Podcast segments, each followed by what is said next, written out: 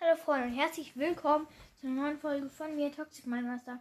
Ihr habt gehört, neues Intro, ich hoffe es gefällt euch. Und heute gibt es wieder einen neuen Part von Lego Modelle vorstellen. Ich habe einen Fernseher gebaut, das ist zwar schon ein bisschen her, aber ich finde das Design richtig geil. Und ähm, ja, man braucht auch nicht viele Teile dafür. Es ist eigentlich einfach, ja, einfach gemacht.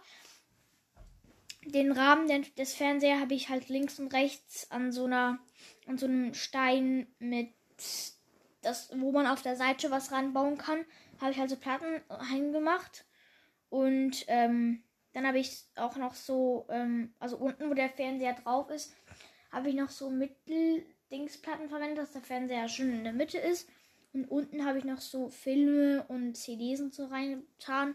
Und äh, ja, ich finde, das sieht ganz cool aus. Und ähm, ja, das war's auch schon mit der Folge. Ich hoffe, wir sehen uns beim. Äh, egal, äh, wir sehen uns beim nächsten Mal wieder. Ciao!